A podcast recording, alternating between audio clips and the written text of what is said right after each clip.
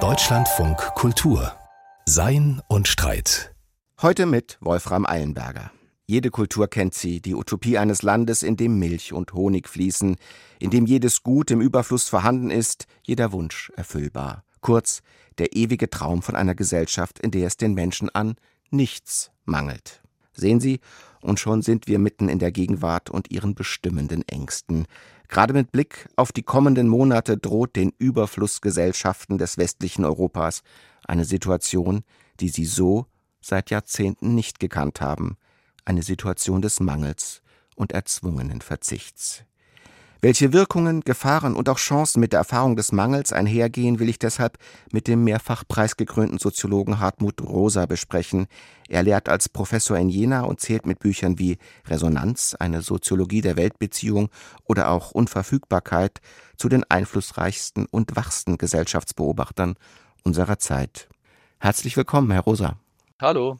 Herr Rosa, und wieder einmal, so will es scheinen, geht ein Gespenst in unserer Gesellschaft um. Derzeit ist es das Gespenst eines destabilisierenden, gar systembedrohenden Mangels an Energie, an Arbeitskräften, gar an elementarsten Naturressourcen. Aus Ihrer Sicht nur ein Gespenst oder konkret kritische Realität? Also im Moment denke ich, dass es eher ein Gespenst ist. Also die Angst vor der Angst ist besonders groß, die wir ja äh, im Moment diskutieren, wo eigentlich Menschen noch gar nicht wirklich Angst haben, sondern nur vorhersehen, dass wir vielleicht im Winter dann tatsächlich massiven Mangel erleiden würden. Das gilt jedenfalls für die große Mehrheit der Bevölkerung, was jetzt nicht ausschließt, dass es halt aufgrund der Teuerung, aufgrund der Inflation insbesondere, aber eben auch auf der Erhöhung der Energiepreise und der Strompreise für manche Haushalte wirklich knapp wird und in diesem Sinne dann tatsächlich zu Mangel führt. Das wäre ja auch ein Aspekt dessen, was wir jetzt als Zeitenwende betreiben, dass wir uns als Gesellschaft unter dem Zeichen und in dem Zustand des Mangels neu verstehen und auch neu organisieren müssen. Der Zeitenwendebegriff ist ja ein, ein, sehr schillernder, der in allen möglichen Hinsichten benutzt wird und der mir auch gar nicht so ganz lieb ist. Also vor allen Dingen dann nicht, wenn der irgendwie anzeigen soll, dass wir ab jetzt in ein Zeitalter der Konfrontation und gar der militärischen Auseinandersetzung zurückkehren, muss man sagen, weil eigentlich dachten wir ja, dass wir das überwunden hätten. Da ist sozusagen Mangel jetzt nicht äh, im Vordergrund. Ich glaube, die Idee, dass wir in Zukunft uns einschränken müssen, auf Dinge verzichten müssen, die wir vielleicht zu unseren Bedürfnissen oder Gewohnheiten zählen, die wird natürlich ganz stark befördert durch so das, was wir als Klimawandel wahrnehmen und eben auch als ökologische Krise. Ich glaube, was wir sehen, ist ein sehr verbreitetes Bewusstsein, dass wir über unsere Verhältnisse gelebt haben, was direkt die Erwartung hervorruft, dass wir in Zukunft auf vieles verzichten müssen, was wir nicht nur als Luxus erfahren, sondern eben auch als Gewohnheit angenommen haben.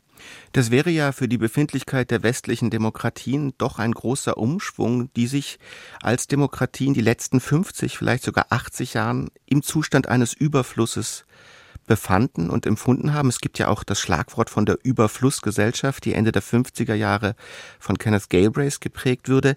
Könnte man sagen, es gibt diese Wende langfristig als Transformation von Überflussgesellschaften, wie wir sie kannten, in eher Mangelgesellschaften oder Verzichtsgesellschaften.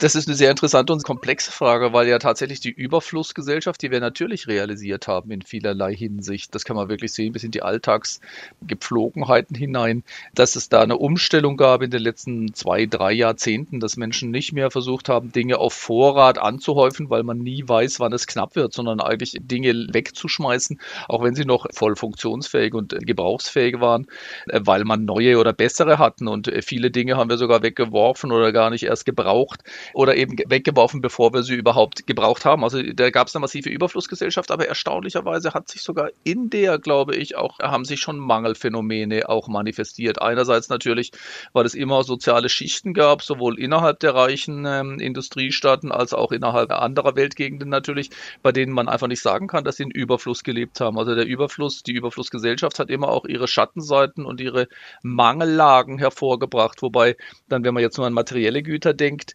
Mangel auch bei immer höherer materieller Sättigung auftreten konnte. Also Menschen mochten durchaus genug zu essen gehabt haben und auch durchaus eine warme Wohnung und haben sich trotzdem als extreme Mangel ausgesetzt gefühlt, weil sie nicht mithalten konnten mit dem, was andere hatten. Und ich glaube, es gab auch ein Mangelgefühl, was einfach daher kam, dass die Überflussgesellschaft, die ja ganz stark einen materiellen Überfluss meint, eigene Mangelgefühle und Mangelwahrnehmungen erzeugt hat. Zum Beispiel Dinge wie, äh, wie Zeitnot oder eben auch eine Unerfülltheit, dass man das Gefühl hatte, alle dieser Überfluss, alle dieser Reichtum befriedigt nicht das, was wir uns eigentlich versprochen haben. Ich nehme das sogar so wahr, das in der Spätmoderne, wie ich die gegenwärtige Gesellschaft beschreiben würde, ganz starkes Mangelgefühl insofern herrscht, als Menschen das Gefühl haben, das Leben gibt mir einfach nicht das, was es mir versprochen hat oder was ich mir von ihm versprochen habe. Und wir denken dann eigentlich sehr häufig, weil wir kaum eine andere Sprache haben, dass das, was fehlt, offensichtlich noch mehr Reichtum ist, irgendwie vielleicht eine noch schönere Wohnung oder noch hm. mehr Urlaube oder so. Und da könnte ein Fehler drin liegen. Würden Sie denn sagen, da gibt es eine Art Dialektik der Überflussgesellschaft, weil jeder Überfluss in diesem Überfluss wieder neue Mangelempfindungen Empfindungen und Mangeleinschätzungen erzeugt, sodass man den Mangel überhaupt nie aus der Gesellschaft herauskriegt, ganz unabhängig davon, wie die materielle Basis ist. Das würde ich tatsächlich sagen. Ich meine, man darf sich damit nicht zu leicht machen. Natürlich ist es was anderes, ob ich elementar Hunger leide oder friere oder auf der Straße leben muss. Das ist eine andere Form des Mangels als ein Mangel, der entsteht, wenn ich sozusagen vor lauter Überfluss nicht weiß, was ich tun soll, wenn gleich mal sagen muss, dass zum Beispiel die, eine Art von existenziellem Mangel, also ein Mangel an Sinn Menschen auch umbringen, zum Beispiel in den Selbstmord führen kann. Ich glaube tatsächlich, die Gesellschaften, die wir bisher kennen, haben alle diesen doppelten Mangel auch hervorgebracht Einerseits nämlich soziale Schichten, die eben nicht in materiellen Überfluss leben und andererseits ein Mangelgefühl, das vermutlich zum Menschsein dazugehört. Es gibt diese Fantasien vom Schlaraffenland, dass eigentlich die Idee ist, dort wird kein Mangel mehr herrschen. Ich glaube schon, dass ein Grundversprechen der Moderne darin liegt, dass wir endlich einen Zustand erreichen, bei Marx ist das das Reich der Freiheit, in dem wir die Notwendigkeit und damit den Mangel überwunden haben. Das heißt, einen Zustand, in dem wir uns keine Sorgen um unsere materielle Existenz wenigstens machen müssen und auch um unsere soziale soziale Existenz. Aber bisher haben wir Menschen es nicht geschafft und es mag gut sein, dass das äh, zum menschlichen Leben einfach nicht dazugehört, einen solchen Zustand zu realisieren. Bevor wir auf den Sinnmangel kommen, der ja sicher auch ein ganz wesentliches Problem in unserer Gesellschaft ist, vielleicht nochmal zu den materiellen Grundlagen mhm. des Mangelempfindens. Man hat ja das Gefühl, dass diese Angst vor der Mangelgesellschaft, die Angst vor diesem Winter der Entbehrung und des Verzichts aus dem Bauch der übersättigten Gesellschaft kommt und gar nicht so sehr von denjenigen Personen, die den Mangel auch jetzt schon in unserer Gesellschaft alltäglich erfahren. Es ist, kann man sagen, eher eine Mittelstandsangst und ein Mittelstandsphänomen. Das denke ich ist tatsächlich so. Also weil äh, Menschen, die tatsächlich am unteren Existenzrand in der Gesellschaft leben müssen, die wissen schon immer, was Mangel ist und auch mit Mangel umzugehen. Und deshalb würde ich nochmal sagen, dass ich eigentlich es eher so wahrnehme, dass es eine Angst vor der Angst ist. Also eine Art von, was wäre, wenn ich im Winter tatsächlich hm. die Wohnung nicht warm bekäme? Das ist ja dann nun tatsächlich ein Zustand, den wir eigentlich nicht mehr kennen. Also der zumindest der Mittelstand ganz lange Zeit nicht mehr kannte. Ich möchte aber doch nochmal das vielleicht ein bisschen zurechtrücken. Also ich glaube, natürlich ist es im Prinzip möglich, existenzielle materielle Knappheit in einer Gesellschaft weitgehend äh, zu vertreiben. Also ich würde es nicht als ein Naturgesetz betrachten, dass es immer Menschen geben muss oder Menschen geben wird, denen es schlecht geht äh, oder die materiellen Mangel haben. Also zum Beispiel, was ja auch äh, diskutiert wird gegenwärtig in vielerlei Hinsicht, so etwas wie ein bedingungsloses Grundeinkommen, mhm. könnte da in der Tat ein gesellschaftliches, ein machbares, auch ökonomisch machbares Mittel sein, was auch die Angst vor Mangelzuständen aus der Gesellschaft vertreiben könnte. Oder man könnte sagen, der Mangel ist ein relationaler Begriff. Der bezieht sich immer auf eine Norm oder auf eine Erwartung. Wenn wir zum Beispiel Eisenmangel haben oder Jodmangel im Blut, dann gibt es fast ein objektives Maß. Das fehlt uns. Und dann gibt es Mangel in Bezug auf eine erlebte Normalität, zum Beispiel fließend warmes Wasser, ganzjährig Erdbeeren, zweimal Urlaub pro Jahr. Das ist dann eher ein gefühlter Mangel, der sich einer jeweiligen Normalität orientiert. Sollte man das nicht unterscheiden, wenn man von Mangel spricht? Doch, also ich glaube, es macht absolut Sinn, unterschiedliche Formen von Mangel zu unterscheiden. Das eine sind ja wirklich die, zu die einfach zur körperlichen Existenz gehören. Also wenn ich Eisenmangel zum Beispiel, kann natürlich zu Krankheiten führen, bei denen man sagen kann, da ist das Wohlbefinden und vielleicht sogar die Grundfunktionen des Körpers äh, sind dort in äh, Gefahr. Darüber hinaus ist es ähm, so, wie Sie es gerade auch angedeutet haben. Wir können Mangel immer messen im Blick auf vorgegebene ähm, Zielhorizonte. Und ich glaube, dass genau unsere spätmoderne Gesellschaft systematisch Mangel in diesem zweiten Sinne erzeugt. Also nicht im Blick auf körperliche Grundbedürfnisse, die zu einer äh, wenigstens halbwegs humanen Existenz gehören, sondern im Blick auf alle möglichen Leistungs- und Statusparameter. Als Soziologe nehme ich schon seit einiger Zeit wahr, dass wir uns auf eine Gesellschaft zubewegen, die unter dem Diktat parametrischer Optimierung steht. Was ich damit meine ist, dass wir immer mehr Parameter unserer Lebensführung sichtbar machen. Also nehmen Sie sowas wie den Körper. Also ich messe inzwischen, das ist eine Sache, auf die noch nie eine Kultur vor uns gekommen wäre, die Zahl meiner Schritte. Ja, ich kann messen meinen Body Mass Index natürlich. Äh, Oder ob man Blut gut geschlafen hat nachts mit einer Uhr, die einem dann sagt, ob man gut geschlafen hat. So ist es, genau. Ich kann die Schlafdauer, die Schlaftiefe, die Schlafqualität messen, zum Beispiel alle möglichen äh, Körperumfänge, aber auch Körperprozesse, mein Melatoninspiegel, mein Serotoninspiegel und so weiter. Das sind lauter Parameter, Parameter. Und in dem Moment, wo ich die sichtbar mache, die, nicht jetzt nur auf den Körper, auch im Sozialstatus, also wie viele Likes, wie viele Followers, wie viele Kontakte, alle möglichen Arbeitstätigkeiten werden gemessen an Rankings, an Ratings, an Quoten, an Output, an Input, an Kosten, an Dauer und so weiter. Und sobald Sie solche Parameter haben, machen Sie sie vergleichbar. Ja, was braucht denn der Kollege oder der Nachbar ja, oder die Freundin?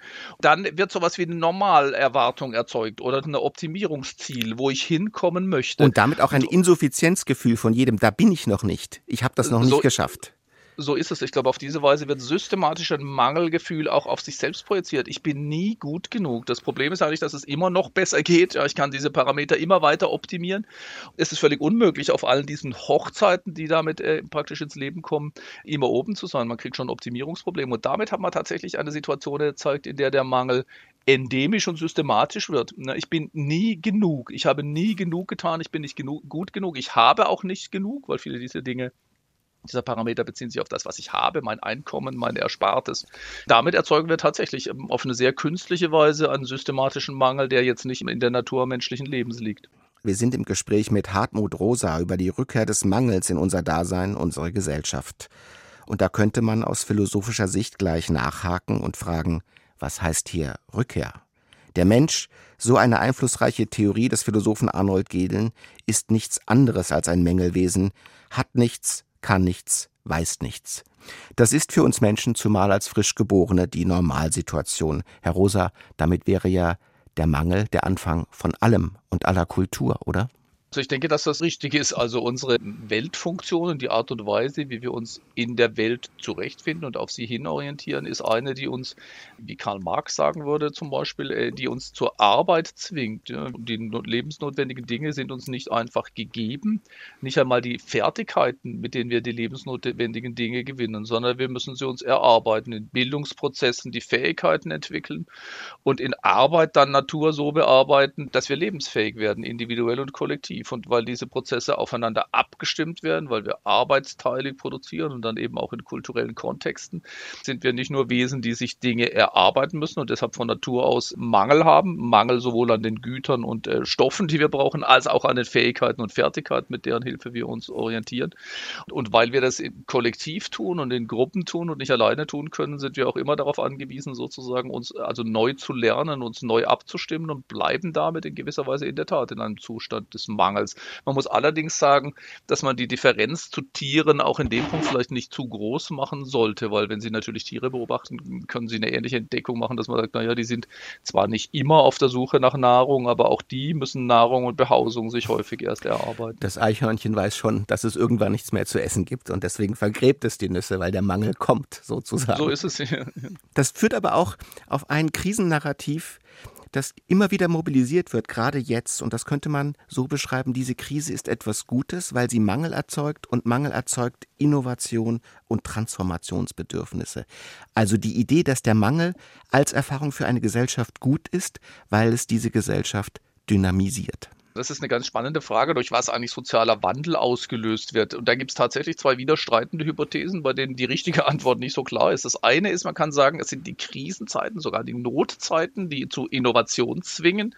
Die andere Hypothese sagt, nee, in Krisenzeiten versuche ich so schnell wie möglich den Mangel zu decken oder eben den alten Normalzustand wiederherzustellen. So wie wir jetzt in der Lage sind, wo wir sagen, zum Beispiel, wir müssen irgendwie den Gasbedarf decken. Das macht in gewisser Weise konservativ, weil wir jetzt darauf fixiert sind. Ich meine, genau genommen sieht man es an der gegenwärtigen Gesellschaft, da ist ganz schön viel Konservatismus im Spiel, wenn wir jetzt auf die Idee kommen, wieder auf Kohle zu setzen oder auf Atomkraft. Eben, also das ist nicht innovativ, sondern erstmal auf sicher spielen, das, was wir schon haben. So sehe ich das auch. Das führt nicht automatisch zur Innovation, wohingegen man sagen kann, in Überflusssituationen, ja, wo eigentlich Langeweile entsteht, das bietet die Gelegenheit, sich noch ganz andere Existenzweisen oder Tätigkeitsformen auszudenken. Und ich meine, selbst sowas wie die 68er Revolution oder so, die Kulturrevolution, die vielleicht die letzte war, von der ich schon glaube, dass die Gesellschaft auch tiefgreifend verändert hat, ist ganz wesentlich aus einer Überflusssituation, also in, in der Spätzeit des Wirtschaftswunders entstanden und nicht aus einer akuten Krisenlage. Deshalb bin ich ein bisschen skeptisch, ob Krise per se zur Innovation drängt. Aber ich glaube, sie kann schon zur Innovation drängen. Also ich glaube, der Vorteil von Krisen ist, dass hergebrachte Routinen eben nicht mehr greifen und Interaktionsketten. Man kann nicht einfach das machen, was man immer mhm. tut.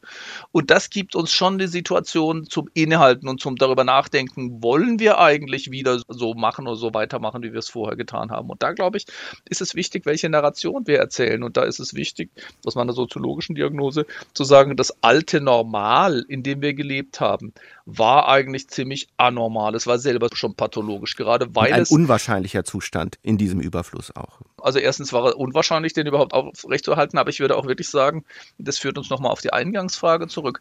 Das Problem dieser Gesellschaft ist, dass sie Mangel systematisch erzeugt und zwar Mangel in einer Form, bei der der Mangel an Mangel selber der größte Mangel ist. Das klingt Ein Metamangel, das würden Sie sagen. Ja, aber es ist wirklich so, mhm. ja, weil diese Gesellschaft im Prinzip so verfasst ist, dass sie sich nur durch Wachstum erhalten kann, insbesondere in ihrer ökonomischen Struktur. Sie sehen das eigentlich durch alle, nicht nur bei den Ökonomen und Ökonominnen, sondern auch in der Politik. Die Ampelkoalition zum Beispiel alle drei Parteien, einschließlich der Grünen, sagen, sie setzen auf Wachstum. Wir wollen aus der Krise heraus wachsen. Als ob es Mangel ja. gäbe. Genau, aber der Punkt ist, wir müssen sogar dann wachsen, wenn es keinen Mangel gibt. Das ist die größte Problem eigentlich. Nehmen Sie die Automobilindustrie, aber Sie können jeden anderen Industriezweig nehmen und das ist schon, vielleicht lohnt es sich eine Sekunde dabei zu bleiben. Diese Industrien müssen wachsen, damit der Wirtschaftszweig gesund ist. Das sagt Ihnen jeder, der dort tätig ist. Ja, die Automobilindustrie oder die Hausbauindustrie oder die Nahrungsmittelindustrie, die sagen, wir hatten ein gutes Jahr, wir haben 10% Wachstum zu verzeichnen. Der Markt wird hart und brutal und eng und führt zu Pathologien, zu Arbeitslosigkeit, zu Firmenschließungen und dann zu Steuerrückgängen, wenn der Markt nicht größer wird. Ja, weil dann müssen sie besser sein als die Konkurrenz. Wenn der Markt wächst, dann haben sozusagen alle eine Chance. Und das Problem ist jetzt, wenn die Leute aber nicht mehr Autos kaufen wollen oder sollen, dann ist der Mangel an Mangel eine riesige Krise für die Automobilindustrie. Und das Gleiche ist, damit die Nahrungsmittelindustrie prosperiert, müssen die Menschen mehr essen. Aber die, die sich leisten können, die sind schon übergewichtig. Jetzt ist also der Mangel an Mangel ein Riesenproblem für die mhm. Nahrungsmittelindustrie. Und die Folge davon ist, dass sie mit allen möglichen Tricks versuchen, den Mangel an Mangel zu umgehen, indem sie zum Beispiel Zusatzstoffe in die Nahrung hineingeben, die das Sättigungssignal zwischen Magen und Hirn ausschalten, sodass wir weiter essen, auch wenn wir schon satt sind, also keinen Mangel haben. Faszinierend, wie Sie da entwickeln anhand dieses Mangels. Man könnte ja sagen, das ist eine neoliberale Konstellation. Man muss Mangel künstlich erzeugen und aufrechterhalten, um Märkte zu bedienen, die diesen Mangel brauchen, um funktionieren zu können. Das ist im Prinzip so. Also ich glaube, das war das neoliberale Prinzip. Übrigens auch, in gewisser Weise ist das ja nicht falsch. Die neoliberale Idee war eigentlich, Menschen permanent in Angst vor dem Mangel zu halten, um sie zu Höchstleistungen anzutreiben. Also sozusagen die Sicherheiten, die der Wohlfahrtsstaat äh, gegeben hat, möglichst zu reduzieren, Arbeitslosengeld zu kürzen und so, die Kündigungsmöglichkeiten zu erhöhen und so, um Menschen gewisserweise in Existenzangst zu halten. Und das heißt in Angst davor, dass Mangel eintreten wird und sie damit zu Höchstleistungen anzusporen. Mhm.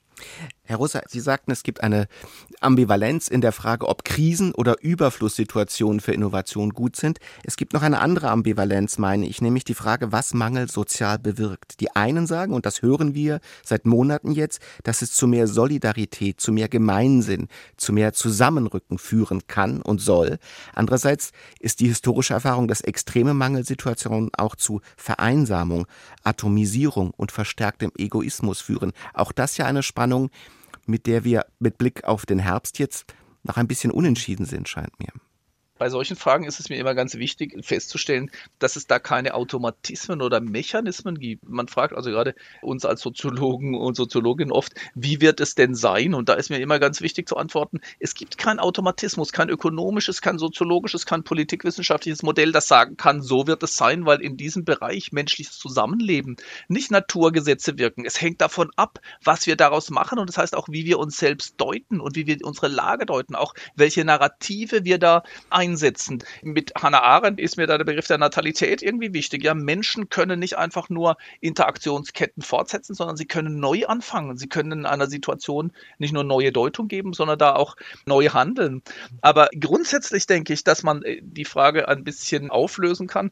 Ich glaube, in plötzlich eintretenden Mangellagen, die zum Beispiel durch eine Naturkatastrophe verursacht werden können, so wie Hochwasser im Ahrtal zum mhm. Beispiel, oder Dürrekatastrophen oder selbst ein Krieg oder so, der, glaube ich, nach allem, was wir wissen oder was ich weiß, erhöht erst einmal die Solidaritätsbereitschaft auch unter den Menschen, weil dann plötzlich alle in der gleichen Lage sind. Ja, da kommt das Wasser und wir wissen nicht, was wir tun können. Äh, also plötzlich eintretende Mangellagen führen dazu, dass die normalen Routinen nicht mehr greifen und vor allen Dingen, dass man nicht mehr sagen kann, ja, dann geh doch zu dem oder jenem Amt oder mhm. zu der oder jener Behörde, weil die sind nicht da und die Routine gibt es nicht. Und ich glaube, so etwas erzeugt erst einmal einen Sinn für Solidarität. Da und helfen Menschen. Einerseits klar, da helfen Sie häufig und gern. Und was würden Sie sagen? Prolongierte Mangellagen, verlängerte Mangellagen über genau. Jahre hinweg?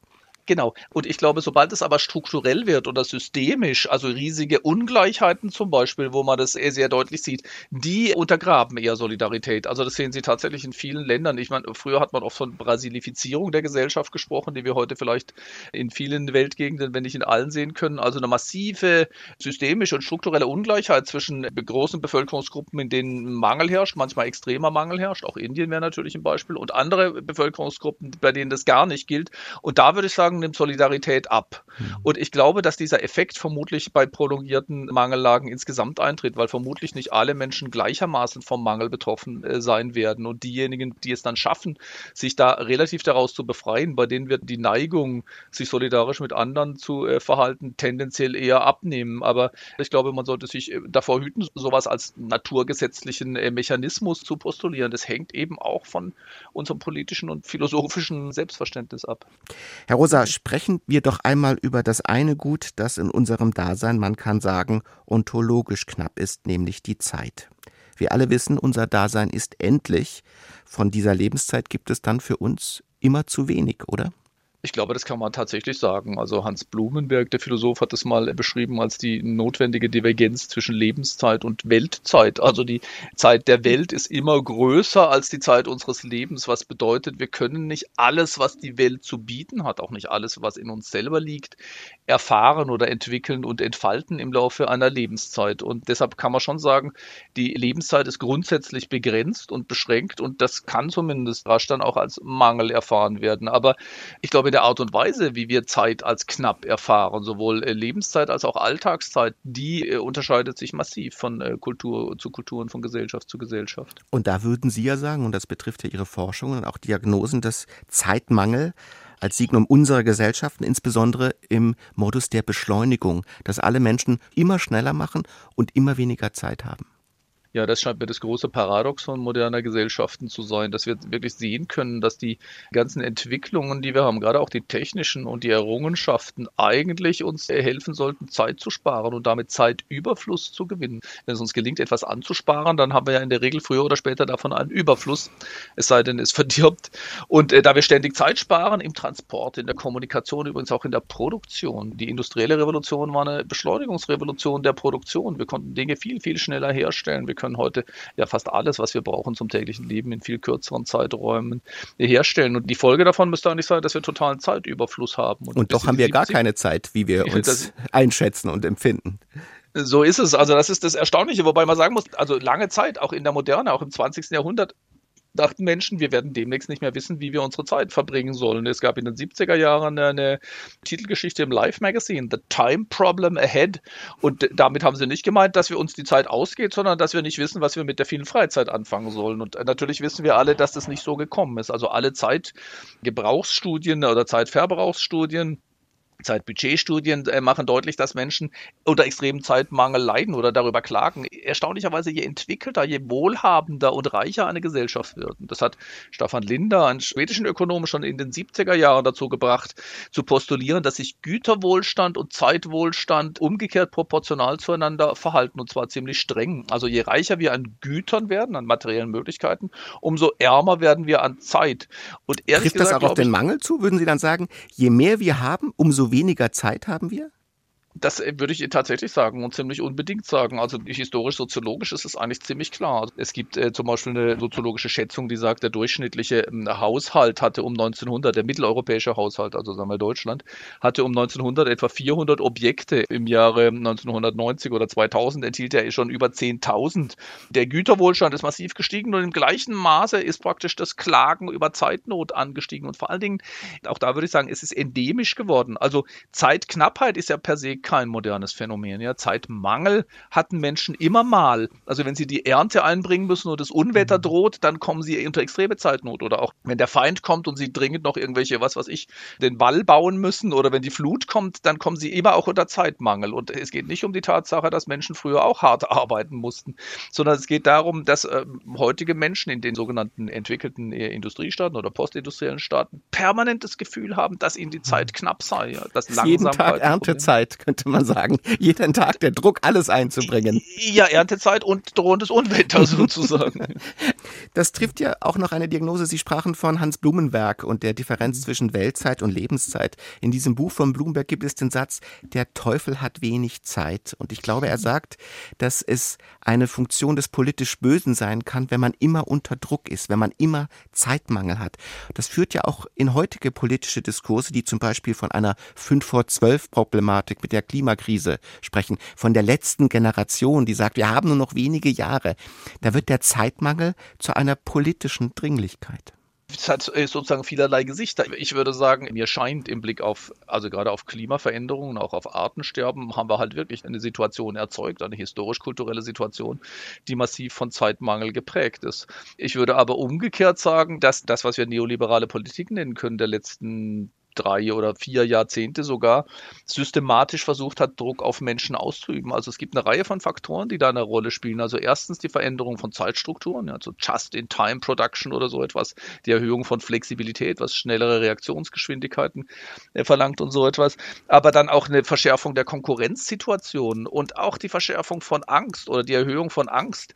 Das sind Dinge, von denen wir wissen, dass die erzeugen das Gefühl von Druck und das macht sozusagen sowohl kognitiv als auch im Blick auf die Bandbreite unserer Empfindungen, vor allen Dingen auf Empathie, konservativ. Also eigentlich kann man sagen, Situationen, in denen ich mich unter massivem Druck fühle, zum Beispiel unter Zeitdruck oder Konkurrenzdruck, führen dazu, dass ich die Lösungen in einem engen Rahmen und Horizont äh, machen eher suche. irrational. Ja, im Grunde machen sie es irrational, weil es zur Fortsetzung des Bekannten führt. Ja? Also ich habe keine großen Möglichkeiten zu experimentieren, weil ich das Gefühl habe, ich muss ganz äh, schnell handeln. Und ich senke auch meine Empathiefähigkeit, also sozusagen meine Bereitschaft, meine Möglichkeit, mit, mit anderen mich solidarisch zu verhalten und mit mitzufühlen. Und ich glaube, diese Situation ist tatsächlich auch politisch erzeugt worden, immer mit dem Gefühl, dadurch kann man noch Wachstumspotenziale hm. äh, realisieren. Aber in der Tat ist es so, das Gefühl, unter großem Druck zu sein, ist nicht unbedingt eins, was uns äh, hilft, gute Lösungen zu finden.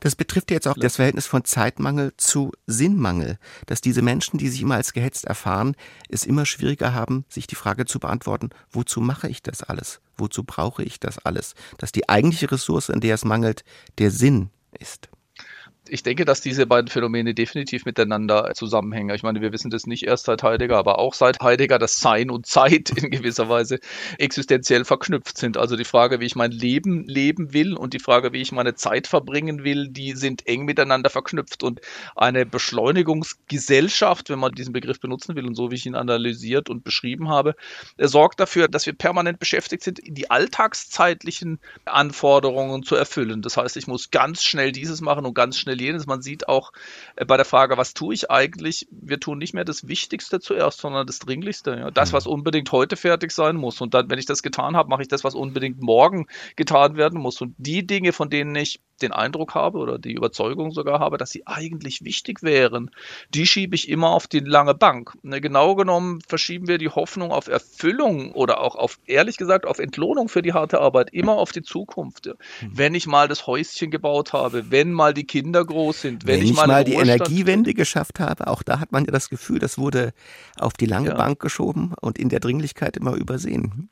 Und ich glaube, da liegt die große Gefahr für die zukünftige Gesellschaft, dass wir sagen, wenn wir mal die Energiewende geschafft haben und wenn wir mal die Weltkonflikte beendet haben, also momentan ist ja sogar die Rede davon, dass wir Russland besiegen müssen und dann womöglich noch China und Indien und Iran und was wir sowieso nie schaffen würden. Und ich glaube, das wäre ein großer Fehler, die, auch gesellschaftlich die Idee des guten, des gelingenden Zusammenlebens dorthin zu verschieben. Weil das erzeugt natürlich dann irgendwann einen Mangelzustand, bei dem man das Gefühl hat, eigentlich weiß ich gar nicht mehr, für was ich mich da im Alltag abhetze. Eigentlich eher ersetze ich in meinem eigenen Denken den Sinnbegriff lieber durch den Resonanzbegriff. Mit mhm. der Welt in Resonanz treten, mit mir selber, mit den anderen Menschen, mit den Dingen, mit denen ich mich umgebe. Das ist eine Haltung, eine Welthaltung oder ich würde sagen eine Existenzform, die nicht auf Kontrollieren oder Dominieren oder parametrisch optimieren abzielt, sondern auf ein Antwortverhältnis zur Welt. Und ich glaube, wir sollten sozusagen nicht warten, bis wir alle die Probleme gelöst haben, bevor wir damit anfangen können, sondern umgekehrt.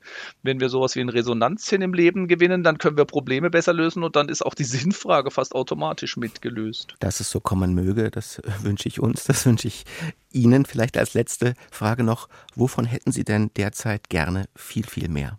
Da liegt jetzt natürlich die Antwort Zeit äh, sehr nahe. Das würde mir tatsächlich auch jetzt als Antwort einleuchten, weil ich versuche gerade ein Buch zu schreiben und habe irgendwie nur noch zehn Tage dafür. Sie sehen also, auch die Menschen, die die Probleme theoretisch gut erfasst haben, geraten offenbar in dieselben Schleifen des Mangels an Zeit. So ist es. Herr Rosa, herzlichen Dank. Auch unsere Zeit ist zu Ende für diese Gedanken zu einem Phänomen, das uns die nächsten Monate sicher noch in besonderer Weise beschäftigen wird. Dankeschön. Dankeschön. Kulturarbeitende und deren Status und Auskommen ist, nun ja, zunehmend prekär. Im letzten Teil seiner Reihe Die neuen Diener hat sich Christian Schüle die Daseinsform dieser Kulturarbeitenden näher angesehen, zwischen Schöpfung und Erschöpfung. Kulturarbeitende malen Bilder, führen Dramen auf, schreiben, tanzen, denken. Aber das ist längst nicht alles. Vielmehr weben sie, jenseits aller Unterhaltung, mit ihrer Arbeit ein Netz an Sinnzusammenhängen.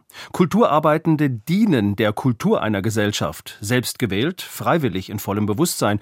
Niemand zwingt einen 50-jährigen Romane zu schreiben, niemand eine Abiturientin Cellistin zu werden. Wer sät, der erntet aber nicht immer. Erntende zum Beispiel produzieren materielle Werte und Güter, Spargel, Salate, Erdbeeren. Die Ergebnisse sind mess- und zählbar. Das Geschäftsmodell Geld für Arbeitszeit. Kulturarbeitende hingegen produzieren immaterielle Werte und Güter, Schönheit, Reflexion, Kritik, Theaterstücke, Musikvideos, Bücher. Sie ernten Applaus, manchmal Anerkennung. Das Geschäftsmodell Zeit ohne Geld. Sinn und Schönheit rechnen sich in marktwirtschaftlicher Kalkulation höchst selten. Bis auf sehr wenige Stars des Kulturbetriebs leben die allermeisten Kulturarbeitenden prekär. Keine Sicherheit, keine Perspektive, keine oder kaum Aufträge, keine oder sinkende Honorare bei steigenden Kosten. Das Preis-Leistungs-Verhältnis katastrophal. Das Zeit-Lohn-Verhältnis noch katastrophaler. Dabei trifft auf Kulturarbeitende nicht einmal das zu, was Theodor W. Adorno 1959 über die funktional zugerichteten Menschen im Allgemeinen dachte. Sie müssen in jedem Augenblick bereit sein, an jeder Stelle zu funktionieren und nur wenn Sie diese Bereitschaft ununterbrochen unter Beweis stellen, dann entgehen Sie der universalen Drohung der Arbeitslosigkeit. Produktive Sinnschöpfer nun arbeiten oft ununterbrochen und täglich und haben es dennoch schwer, in der Maschinerie der verwalteten Welt zu überleben. Der selektive Privatbesitz an Arbeitsstellen erzeugt eine Gesellschaftsform, in der Arbeitende um äußerst knappe Güter kämpfen müssen, um stabile Entlohnung, stabile Absicherung, stabile Perspektiven. Der Philosoph, Politikwissenschaftler und Kunsttheoretiker Michael Hirsch. Wir hetzen die Leute in einen gegenseitigen Überbietungswettbewerb. Jeder bietet seine Arbeitskraft an. Erstens fallen dadurch die Löhne, zweitens steigen die Arbeitszeiten. Das ist genau die Situation, die wir haben im Kulturbereich, in vielen anderen Arbeitsmärkten auch, aber wahrscheinlich nirgendwo so krass wie im Kulturbereich. Der Hauptgewinn der Kulturarbeit ist nicht die brillante Gesellschaftsanalyse, sondern die entfristete Stelle.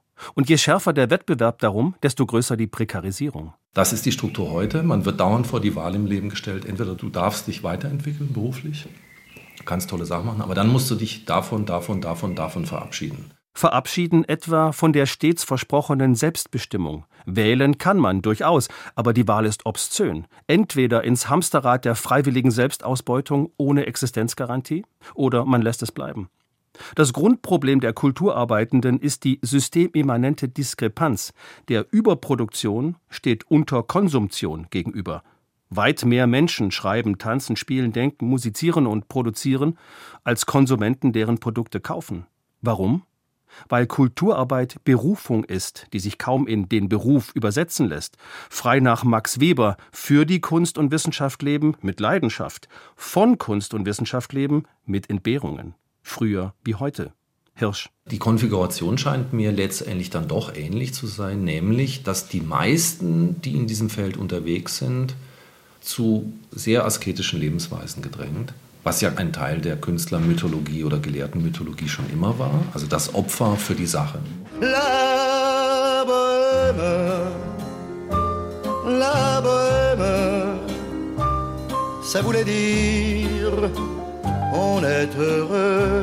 In der Epoche digitaler Reproduzier- und Streambarkeit verlieren selbst erfolgreiche Kulturarbeitende Erlöse, weil sich digitale Werte und Werke unbezahlt vervielfachen und unbegrenzt verbreiten lassen. Und im Pool der großen Plattformen streichen die Konzerne die Gewinne ein. Wer also nicht unterfinanziert sein will, lebt vom Brotjob. Lehrerin wie Annie Ernaux, Obersekretär wie Franz Kafka, Unternehmer wie Ernst Wilhelm Händler.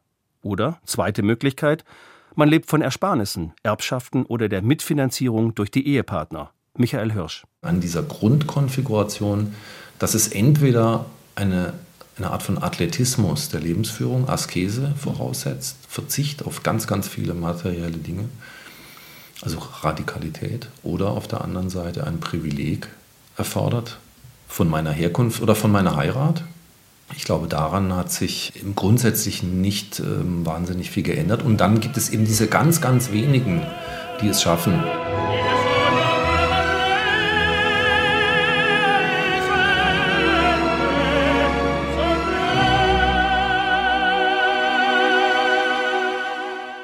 Die Kulturarbeitenden, ein Beitrag von Christian Schüle. Das war's für heute bei Sein und Streit im Deutschlandfunk Kultur, eine Zeit der Fülle wünscht bis zur nächsten Sendung Wolfram Eilenberger.